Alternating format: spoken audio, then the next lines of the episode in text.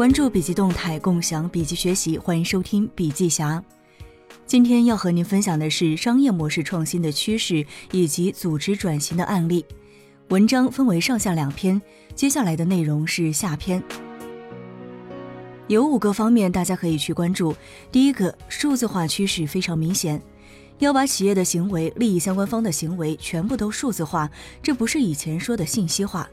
以前说的信息化，更多的是把那些定量的数据结构化、存起来进行加工处理。现在的数字化范围宽了很多，而且更多是非结构化的、实时的、外部的、行为的、关于未来的。第二个，以利益相关者生态系统网络构建为核心的创新商业模式，美国和中国的互联网公司的构建模式是相反的。第三个，同一行业会涌现很多不同的商业模式。比如在教育行业，它的商业模式物种会越来越多，而不是新东方干得好，咱们就都用它的模式，不是这样的，都在发生变化。第四个，同一个商业模式可能会用到很多不同的行业，比如小米的模式、京东的模式、阿里的模式，用到很多不同的行业，同一商业模式的跨界到不同的行业去创新。第五个，持续重构商业模式的能力成为核心竞争力。第一个创新的宏观趋势，数字化，一个是数字孪生，另一个是数字客户旅程。举个例子，库卡公司在设计一套系统，完全在虚拟环境中设计机器人、设计互动等等，在虚拟空间设计好之后，再把虚拟空间投射到实物空间中去，以后每一个物体的行为都同时会有一个影子，虚拟世界跟它随影而行。想象一个具体的企业经营管理具体模式时，可以先在虚拟空间中去演算、去测试、优化，再把它投射到实物世界中来，这就叫数字孪生。这是未来十年一个重要的发展方向。如果一个组织具备将整个组织的体系，比如价值链环节、管理活动、资源、能力、产出、人员管理以及外部环境等。利用数字化方法映射到虚拟世界中，同时还能将虚拟世界中推导出来的方案在现实世界中反馈出来，并且得到完整的实施能力，称为可数字化组织。如果有数字孪生的能力，具备这种能力的组织就叫可数字化的组织。未来十年，几乎所有的行业都会朝这个方向去发展，方向的发展会带来商业模式和管理模式的巨大变化，会带来组织能力的完全差异。数字客户旅程可以站在两个角度来看，站在用户的角度看，一个人每天在家里的时候、出门的时候、乘车的时候、休息娱乐的时候、在办公室里的时候，他会接触各种各样数字化的世界，这个旅程叫做数字客户旅程。站在公司的角度来看，我的客户跟我接触的时候，每个接触点都是数字化的，视频、图像、计算机数字、移动交互、支付全都是数字化的。把界面分析清楚、梳理清楚很重要。第二个创新的宏观趋势，以利益相关方生态系统为核心，构建创新商业模式。中国的企业基本上都是以用户为中心来构建生态系统。中国的做法是同样的用户，我想方设法满足你很不一样的需求。再来看美国，几乎都是以用户的类似需求或者为不同的用户的相同需求，以此为中心来构建生态系统。美国的企业更看重规模经济，中国企业更看重范围经济。两国企业都很看重网络效应。同一个行业会有很多的不同商业模式在竞争，同一个商业模式跨界到不同的行业去创新，这种趋势是非常重要的。我强烈注意大家关注问题的点要稍微调整一下。首先要有一个基本的观点：未来的企业竞争超这种现象会越来越少，这是大的趋势。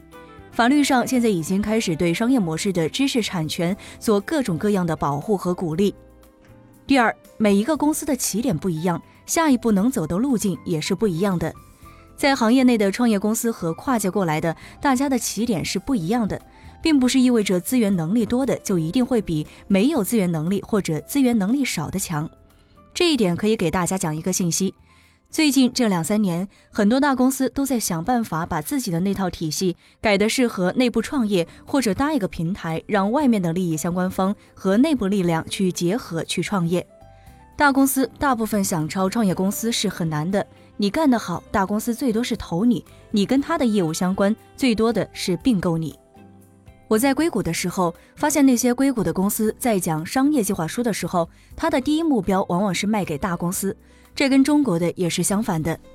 我相信创办企业卖给大公司是一个很好的趋势，这是希望大家可以去关注的。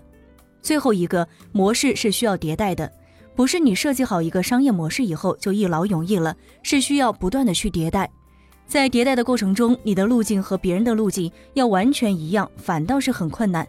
他想要完全抄你也是很不容易的，因此企业家或者是企业家团队具备不断的去迭代升级自己商业模式的能力，这是一个真正的核心竞争优势。其他的方面都是可以被模仿，都是可以被抄袭的。商业模式的创新方向或者未来企业商业模式的特点，大家可以从这里面去找。第一个是精准定制。根据顾客的需求来销售产品，或者是设计产品、设计体验，去满足它，这是数字化时代非常重要的一个特征。第二个是杠杆资产，这一点中国人尤其要关注。中国人老喜欢什么事情都自己干，实际上这种做法是非常不科学的，因为所有的资源能力都是有机会成本，所有的利益相关方都有机会成本。怎样让你的资源能力的杠杆率更高？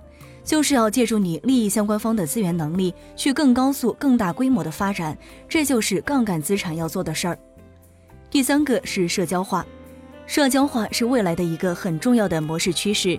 不管你公司多大，是十个人，还是一千个人，还是一万个人，公司内部之间都是应该以社交化的方式来管理，利益相关者之间也应该是社交化的，供应商之间、供应商内部也是社交化的方式。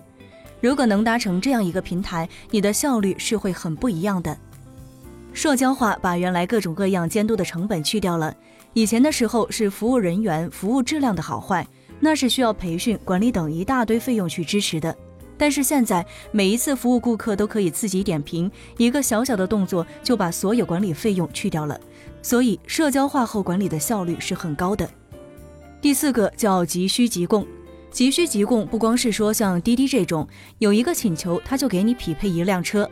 实际上，任何两个利益相关方之间都有一个需和供的关系。你要把任何一个环节都变成有需就有供，有供就有需。